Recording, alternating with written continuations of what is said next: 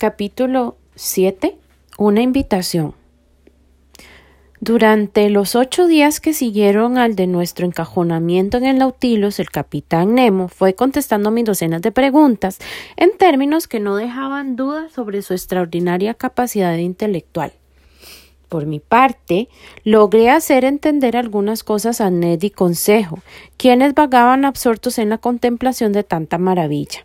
El 16 de noviembre recibí una nota en caracteres similares al gótico alemán y que decía así el profesor Aronnax es invitado a una partida de caza que tendrá lugar por la mañana en los bosques de la isla Crespo.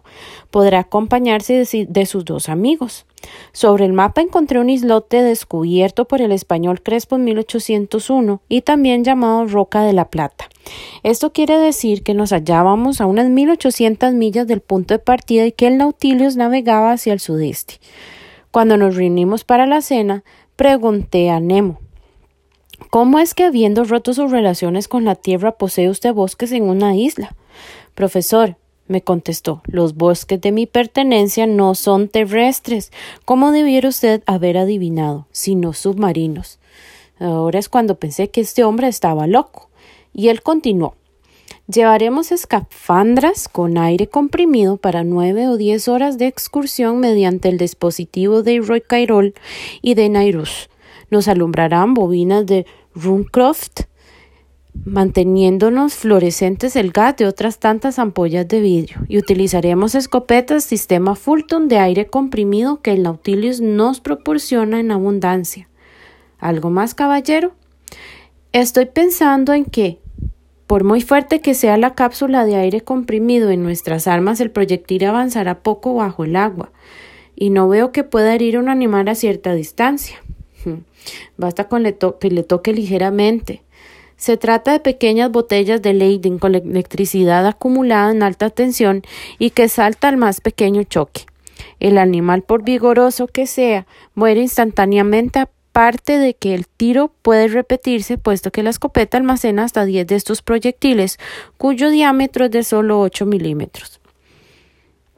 A la mañana siguiente, Consejo, Land y yo estábamos dispuestos para la aventura. Con ayuda de algunos tripulantes vestimos nuestras escafandras con todos sus accesorios y he de reconocer que no se nos hacían incómodas. Particularmente la cabeza podía girar a ambas direcciones dentro de la esfera metálica. Sin duda, para aprovechar la gran visibilidad que proporcionaban tres ventanillas de sólido cristal en el frente y a los lados de aquel globo. Lo que resultaba más complicado era el caminar, puesto que la pesada indumentaria y el plomo de las botas nos, tenían como clavados al suelo. Pronto nos sentimos empujados hacia una pequeña cámara contigua al, al vestuario. La puerta se cerró tras de nosotros y quedamos sumidos en la oscuridad. Instantes después, el agua entraba en el compartimiento hasta cubrirnos por completo y apenas nos apercibimos de que éramos lanzados al exterior cuando ya nuestros pies apoyaban en el fondo del mar. El empuje ascendente de esto nos aligeraba el peso. El capitán Nemo puso en marcha los equipos de alumbrado e inició la caminata, haciéndonos señas de que le siguiéramos. Otro buzo de la tripulación cerraba la comitiva. Marchábamos sobre arena fina y compacta que reflejaba la luz con sorprendente intensidad, tanta que, a diez metros bajo el agua, veíamos como a pleno sol. Eran las diez de la mañana. Los rayos del día, reflectados por el agua, matizaban con los siete colores del iris las aristas de las rocas, pólipos, conchas y flores submarinas. La magia fue desapareciendo poco a poco a medida que el sol se acercaba a nuestra vertical, y serían alrededor de las doce cuando el capitán Nemo nos señaló con el índice unas masas oscuras que se detectaban en la penumbra a poca distancia. Debe ser la isla Crespo, pensé. No me equivocaba, puesto que enseguida alcanzamos un enorme bosque de plantas arborescentes cuyo ramaje, grueso o fino, se mantenía siempre en esto hasta la superficie. Si a nuestro paso apartábamos fucos y lianas, estos recobraban inmediatamente su primitiva posición de erguidos e inmóviles, aquello era el reino de la verticalidad. Observé que los vegetales carecían de raíces y estaban adheridos al suelo muy ligeramente, como si solo buscaran en él un punto de apoyo y no la sustancia vital. Luego he sabido que estas plantas no proceden sino de sí mismas y que el principio de su existencia está en el agua que las sostiene y las nutre. Cerca de la una hicimos alto para descansar bajo un techo de alarias, mientras regalábamos nuestra vista en la contemplación de un mundo fantasmagórico, muy distante del sueño más imaginativo.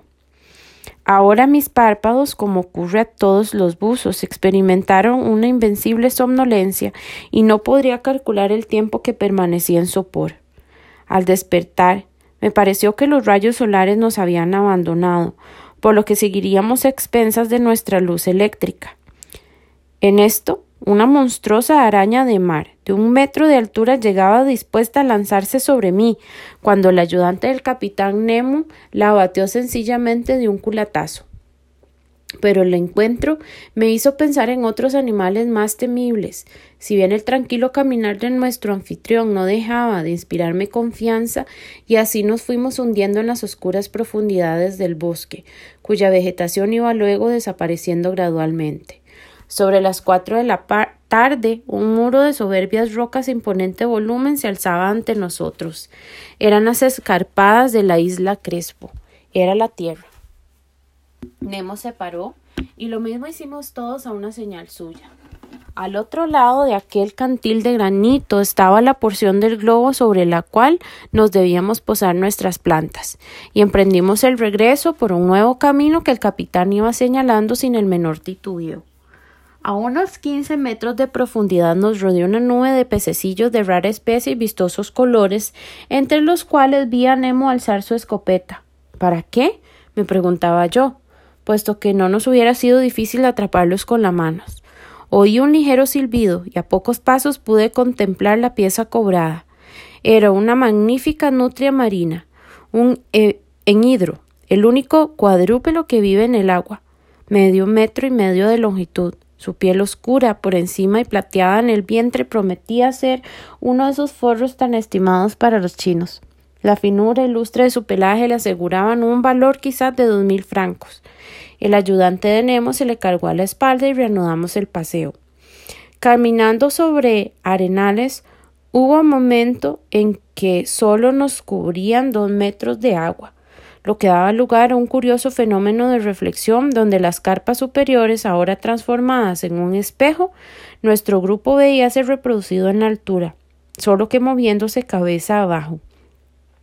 Y mientras me divertía en esta observación, el capitán volvió a disparar su arma, sorprendiéndonos ahora con un pajarraco de amplia envergadura que cayó a nuestros pies eran un albatro de bellísima especie, un admirable ejemplar de las aves peláquicas, a las que la puntería de Nemo cortó sus plácidos revoloteos sobre la superficie.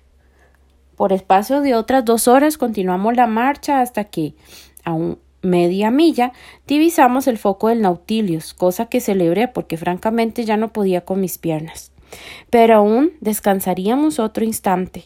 Sin descansar puede llamarse el hecho de vernos en el suelo inmovilizados por una poderosa mano que nos sujetaba. El capitán me había derribado y permanecía quieto junto a mí. Otro tanto hacía su ayudante con Ned y Consuelo. Estábamos guarecidos bajo un matorral de fucos y al levantar la cabeza pude distinguir dos enormes masas que pasaban estrepitosas lanzando destellos fosforescentes.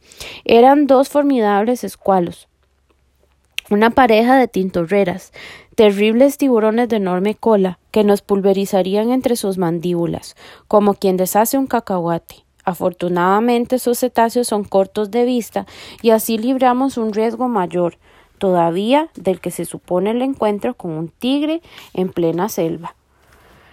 Media hora después, Entrábamos en el Nautilus, cerrada la puerta exterior, las bombas se llevaron el agua del camarín de entrada y pasamos al vestuario.